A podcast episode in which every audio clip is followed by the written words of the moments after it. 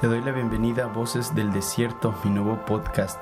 Hola, soy Mike Lagos y estoy súper emocionado de compartir contigo esta nueva aventura. Te quiero abrir mi corazón y enseñarte aquellas cosas que me han cautivado a través de la lectura y el estudio de las escrituras y también se han convertido en mis anclas de vida.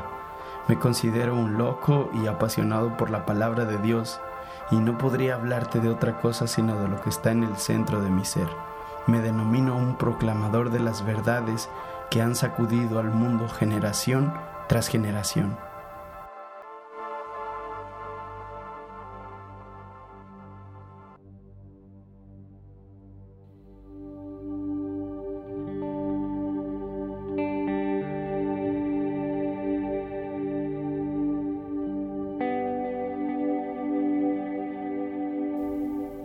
Llevo varios días eh, intentando escribir algo al respecto de lo que estamos viviendo, creo yo, a nivel global.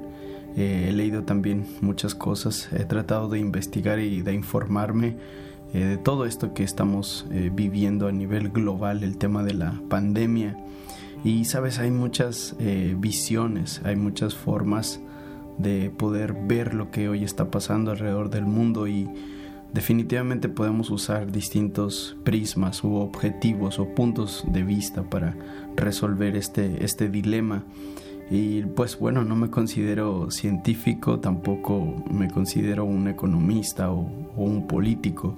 No digo que de no serlo no puedas opinar, simplemente no me siento con la capacidad eh, intelectual o moral para hablarte desde estos objetivos o desde este prisma pero sí los últimos años he dedicado mi vida a la predicación del Evangelio alrededor de, del mundo y, creo que la perspectiva o el prisma de donde quiero hablarte en esta, en esta hora es a través de la, de la palabra.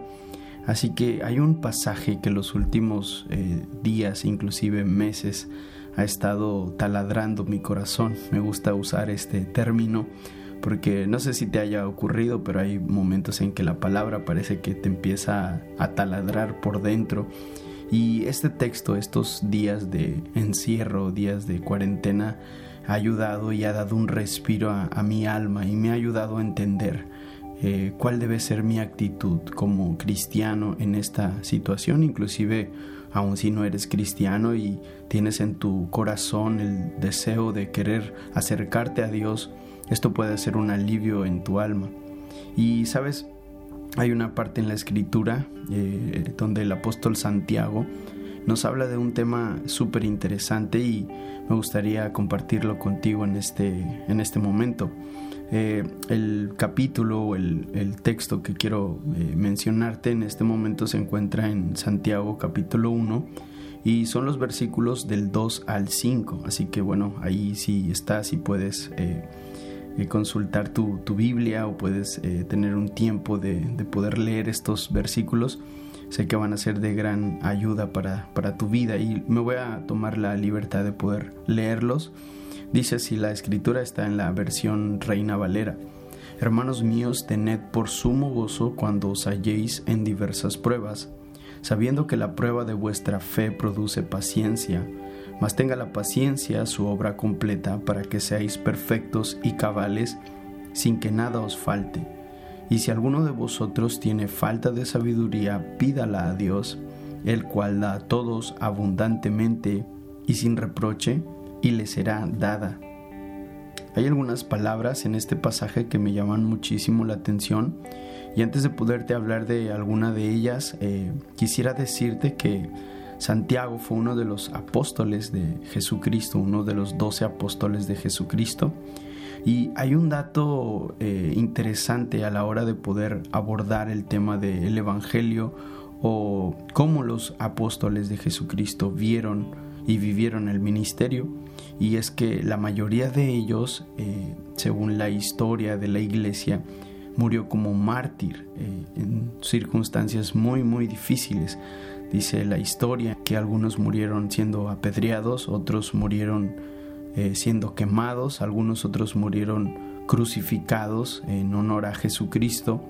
Y la realidad es que entre los discípulos eh, el, tema o el concepto del sufrimiento era un tema eh, de primera instancia, ellos lo habían vivido en carne propia.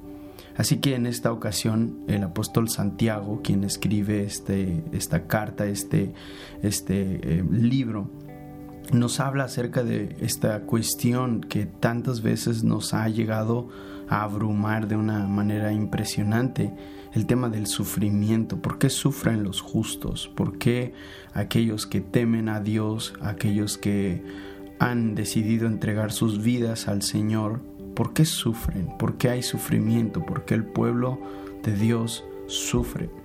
Y en estos eh, versículos que hemos leído antes, eh, hay una clara referencia a un tipo muy específico de prueba. Y esta es la primera palabra que quiero resaltar de este, de este texto y se encuentra en el versículo número 2. Y la palabra que quiero resaltar es la palabra cuando os halléis o específicamente la palabra halléis. Y es una palabra bien, bien característica. Se usó en el Nuevo Testamento en algunas ocasiones y en todas las ocasiones en las que esta palabra se utiliza tiene una connotación eh, muy muy interesante y a mí me ha gustado resaltarlo.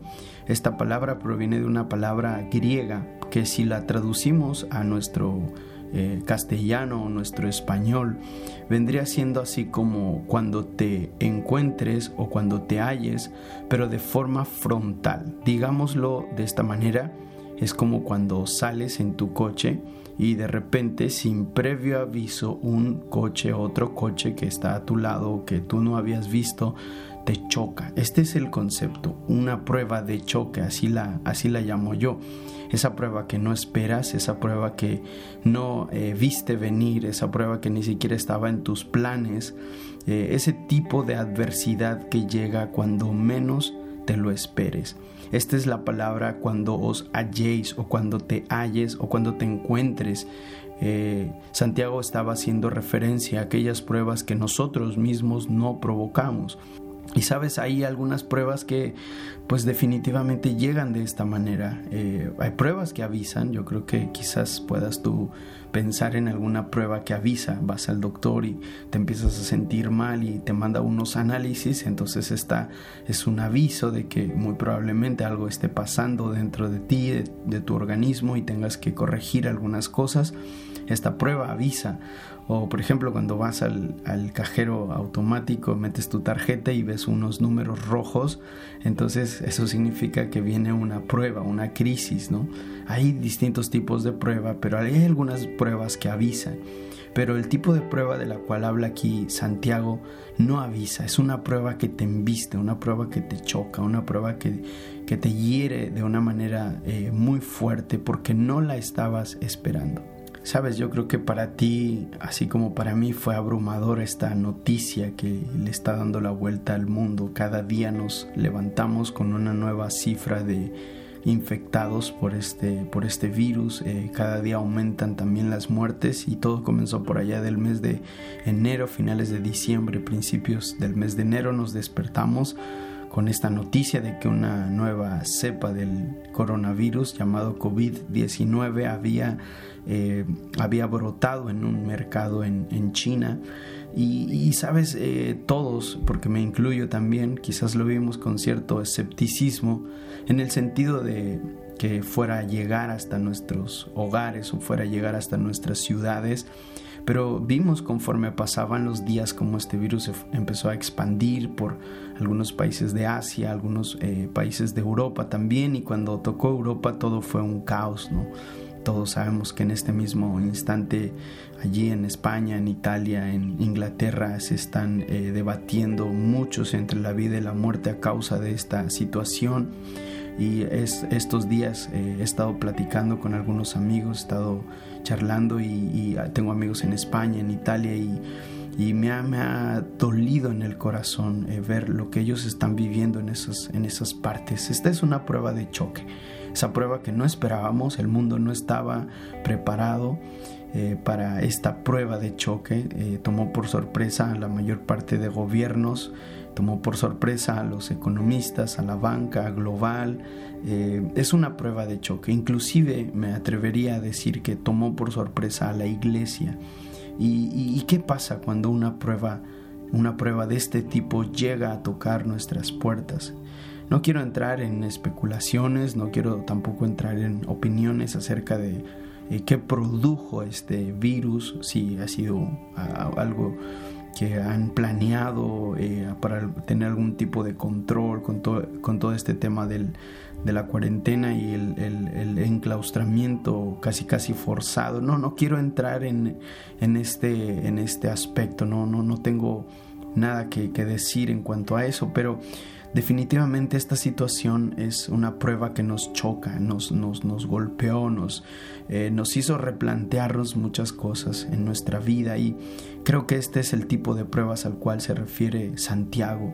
Y aquí es donde entra la segunda eh, palabra que quiero, que quiero mostrarte en esta, en esta hora y es la palabra sumo gozo, es la palabra sumo gozo. Eh, hay una actitud, el apóstol Santiago dice que cuando nos encontremos, cuando este tipo de pruebas, que se pueden manifestar de diferentes formas, pero aquí está hablando de este tipo de prueba, la prueba de choque, la prueba que te embiste. Eh, Santiago dice que cuando estas pruebas vengan, nuestra actitud debe de ser una actitud de gozo. Y, bueno, ahora en este momento quizás eh, estés pensando que no tiene ningún tipo de sentido lo que estoy diciendo. ¿Cómo podemos gozarnos en medio de una situación como esta? ¿Cómo puede alegrarse nuestro corazón? ¿Cómo puede alegrarse nuestra alma cuando estamos eh, pasando esta situación tan complicada? Pues es lo que dice Santiago, inspirado por el Espíritu Santo. Tened por sumo gozo. Y me llama mucho la atención que aquí la palabra sumo, gozo, es una palabra eh, que no, no eh, ¿cómo decirlo? No, no apela a un gozo terrenal o no se refiere a un gozo terrenal, sino a un gozo celestial, algo más parecido al gozo de la salvación, algo más parecido al gozo de sabernos salvos y redimidos por la sangre de Jesucristo, el sacrificio de Jesucristo en aquella cruz y ese es este tipo de gozo. Eh, Santiago habla de un gozo no terrenal, un gozo celestial, eh, no un gozo que se termina, sino un gozo que permanece, no un gozo que está eh, limitado al contexto que uno puede estar viviendo, sino un gozo que está afincado, está fundado en, en una esperanza. Y este es el tipo de gozo del cual Santiago habla. Así que si hacemos un breve resumen, eh, la primera palabra es eh, la prueba de choque, la prueba que te embiste, pero la actitud ante esta prueba es una actitud de gozo. Eh, Santiago dijo, tened por sumo gozo cuando os halléis, cuando venga esa prueba de choque.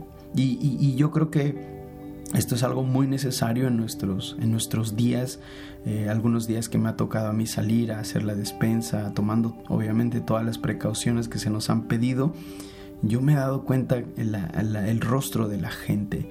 Eh, también pues he recibido algunas llamadas, he estado en contacto con algunas personas, he visto en redes sociales que en este momento hay, hay, hay muchas actitudes, pero muy pocas personas están experimentando este gozo, un gozo eterno, un gozo sublime, un gozo que trasciende mis circunstancias. Y, en, su lugar hay, hay, desesperación, hay, histeria, eh, hay, un momento de, tristeza, de dolor. Y, saben, eh, todo esto es normal, es natural. Somos seres humanos, estamos en este mundo y, estamos padeciendo lo que, lo que mismo Jesucristo dijo que padeceríamos en esta tierra pero sí considero que en este tiempo es cuando más necesitamos nosotros aprender eh, de las aflicciones, aprender de los momentos de prueba, este tipo de prueba que te embiste. Así que Santiago dice, tened por sumo gozo cuando os halléis en diversas pruebas. Ahora eh, puede surgir una pregunta, yo creo que la primera vez que estudié este pasaje, que me que me afronté a esta realidad bíblica, eh, me hice la misma pregunta que tú, ¿cómo es posible tener gozo? O más bien, ¿por qué debería yo gozarme en medio de esta situación.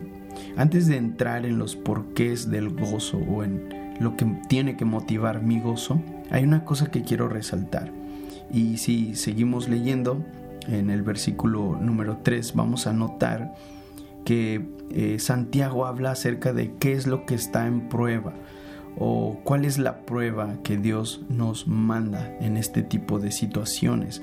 Dice el versículo eh, número 3, dice, porque la prueba de vuestra fe, porque la prueba de vuestra fe. Y quiero resaltar aquí dos palabras. La primera es la palabra eh, prueba. Y la palabra prueba se asocia literalmente a un examen, a un test o un cuestionario, un interrogatorio.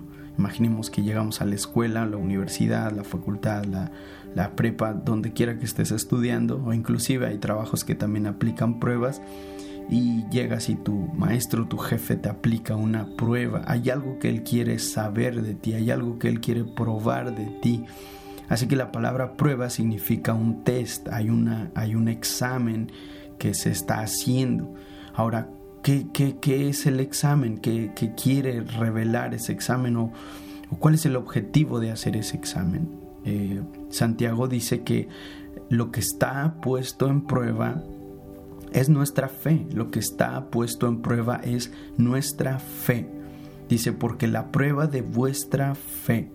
Así que Santiago utiliza la palabra fe, pero hay que entender el concepto de esta palabra. Eh, Santiago utiliza la palabra fe no en un sentido de decir si, si creo o no creo en Dios, no es que esté hablando Santiago que lo que Dios quiere saber de nosotros es si creemos o no creemos en Él, y en otras partes de la escritura la palabra fe se emplea en este sentido, en creer en Dios, en la existencia de Dios, pero no en este pasaje. Santiago no está hablando acerca de si creemos o no creemos en Dios o si la prueba que Dios nos está poniendo es para saber si creemos o no creemos en Él.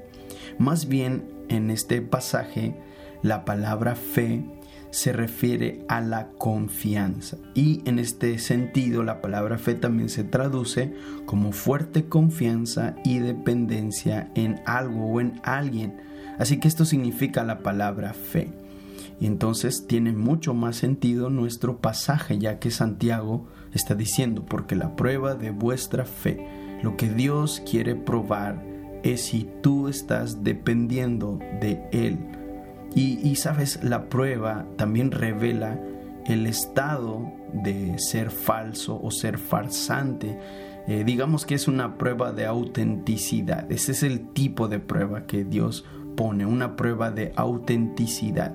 Y lo que Él quiere saber es si nosotros estamos confiando en Él. Aquí la fe se emplea en este sentido si nuestra fe está puesta totalmente en Dios, si nuestra confianza está puesta en Él.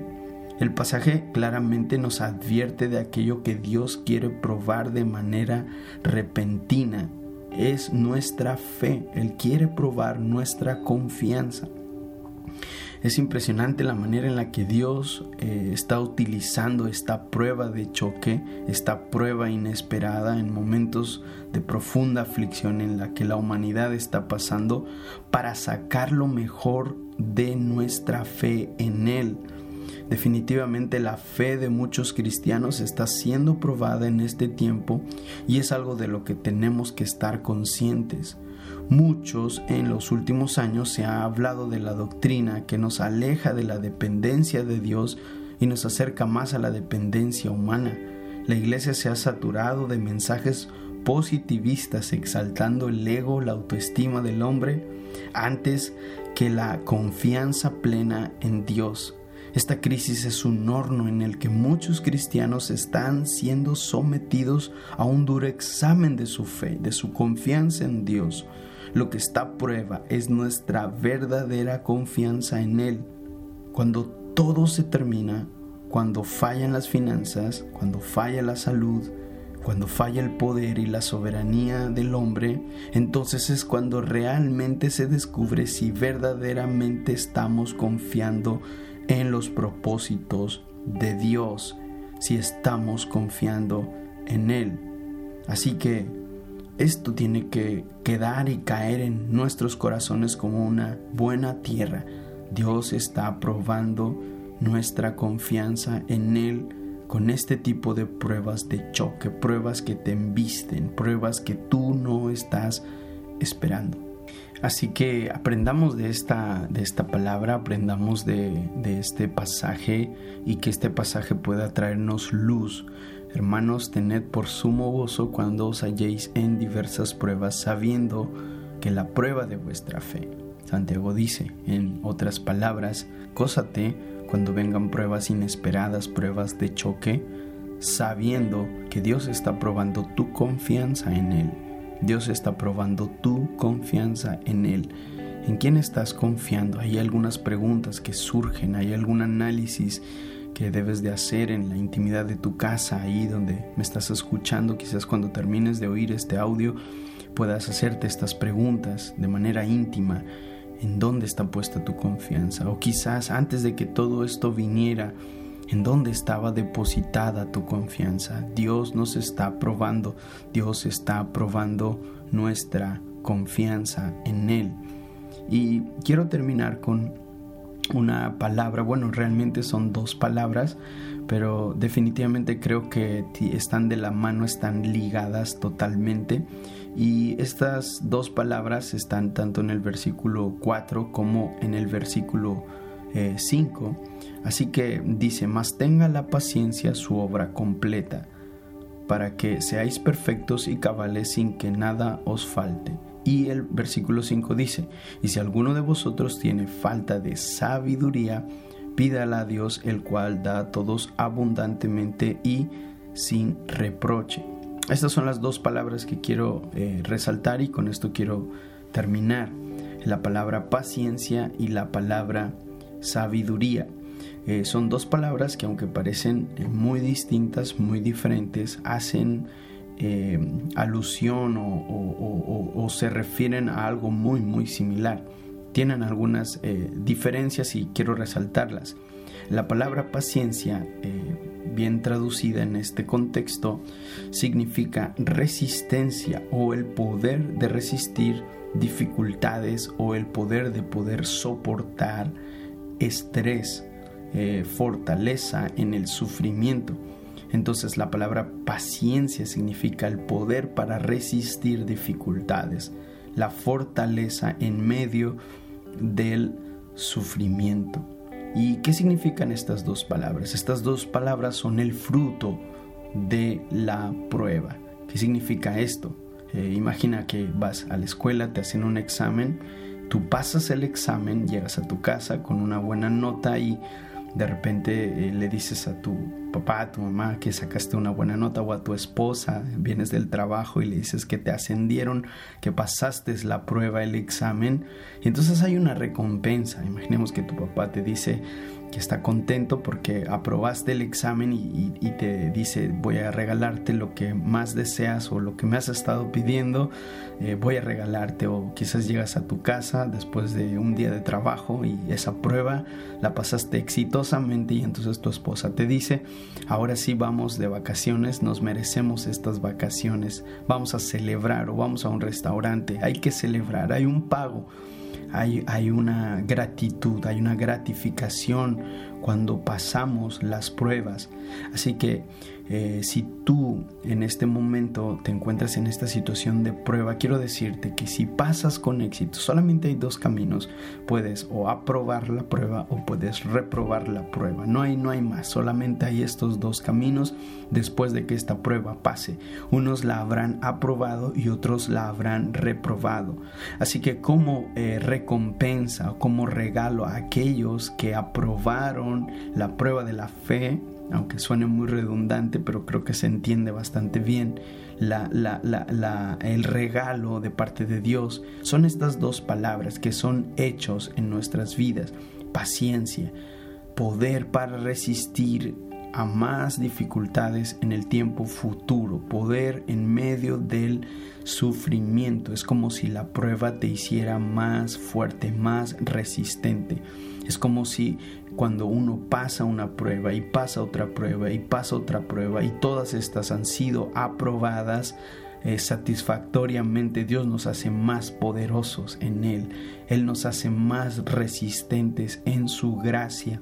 Y entonces todos podemos aprobar, pasar estas pruebas de manera exitosa en la gracia en Cristo. Y hay una segunda palabra que está en el versículo 5 y es la palabra sabiduría. Este es el segundo regalo al pasar exitosamente una prueba. Sabiduría. Y esta palabra es una palabra bien conocida, es una palabra griega, la palabra Sofía, eh, de la cual se desprenden la mayoría de ciencias que se estudian hoy en día. Eh, todas las ciencias tienen implícita esta palabra y significa ciencia, conocimiento, inteligencia o discernimiento. Y es aquí donde este pasaje tiene que explotar en nuestras mentes y en nuestros corazones. Es aquí cuando eh, comprendemos por qué Santiago nos pide tan enérgicamente alegrarnos si estamos atravesando este tipo de prueba repentina prueba de choque, prueba inesperada donde nuestra propia fe está siendo pasada por el fuego. Lo que Dios trama detrás de una prueba de este tipo es lo más glorioso que le puede ocurrir a un hombre, un simple mortal finito y limitado a capacidades humanas.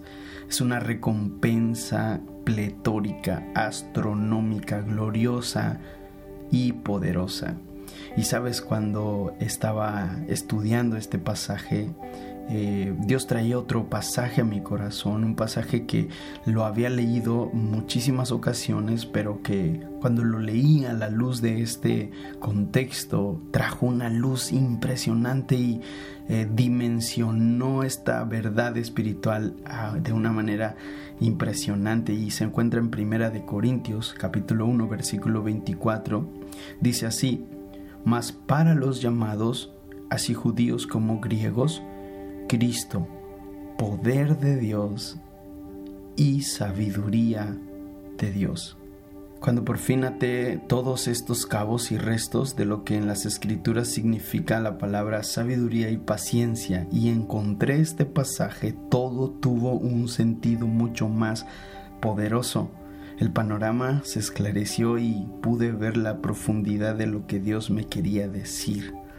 Pude explotar literalmente, como dice Santiago, en sumo gozo lo que el apóstol Pablo está diciendo aquí y sin entrar en un análisis tan profundo en este pasaje, ya hemos analizado el pasaje de Santiago, no podemos analizar tan profundamente por el tiempo, quizás en otra ocasión lo hagamos, pero haciendo un análisis sencillo, lo que el apóstol Pablo está diciendo es que Cristo es el poder de Dios y Cristo es la sabiduría de Dios, que en Él está encerrada la esencia de Dios, que en Él está el compendio de poder más asombroso de la eternidad, que en Él está la mayor expresión de ciencia jamás conocida y restringida para los hombres.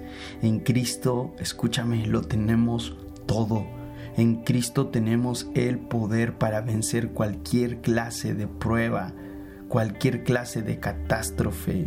En Él tenemos la fortaleza para resistir la más dura adversidad en Él tenemos el poder para soportar la mayor pandemia que la humanidad moderna ha enfrentado. Solo en Él tenemos poder. Y únicamente en Él tendremos sabiduría, entendimiento, conocimiento y ciencia para poder avanzar ante esta densa oscuridad.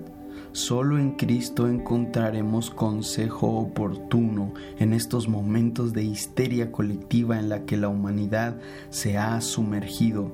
Solo en Él encontraremos discernimiento para saber qué hacer en estos tiempos de virulencia humana y de catástrofe económica global. Así que amigos, solo en Cristo hay esperanza. Ahora gózate, gózate de esta manera gózate en medio de esta pandemia porque hay salvación en Cristo. Ahora corre a Cristo, corre a Él, corre a la fuente de poder y de sabiduría más inagotable del cosmos.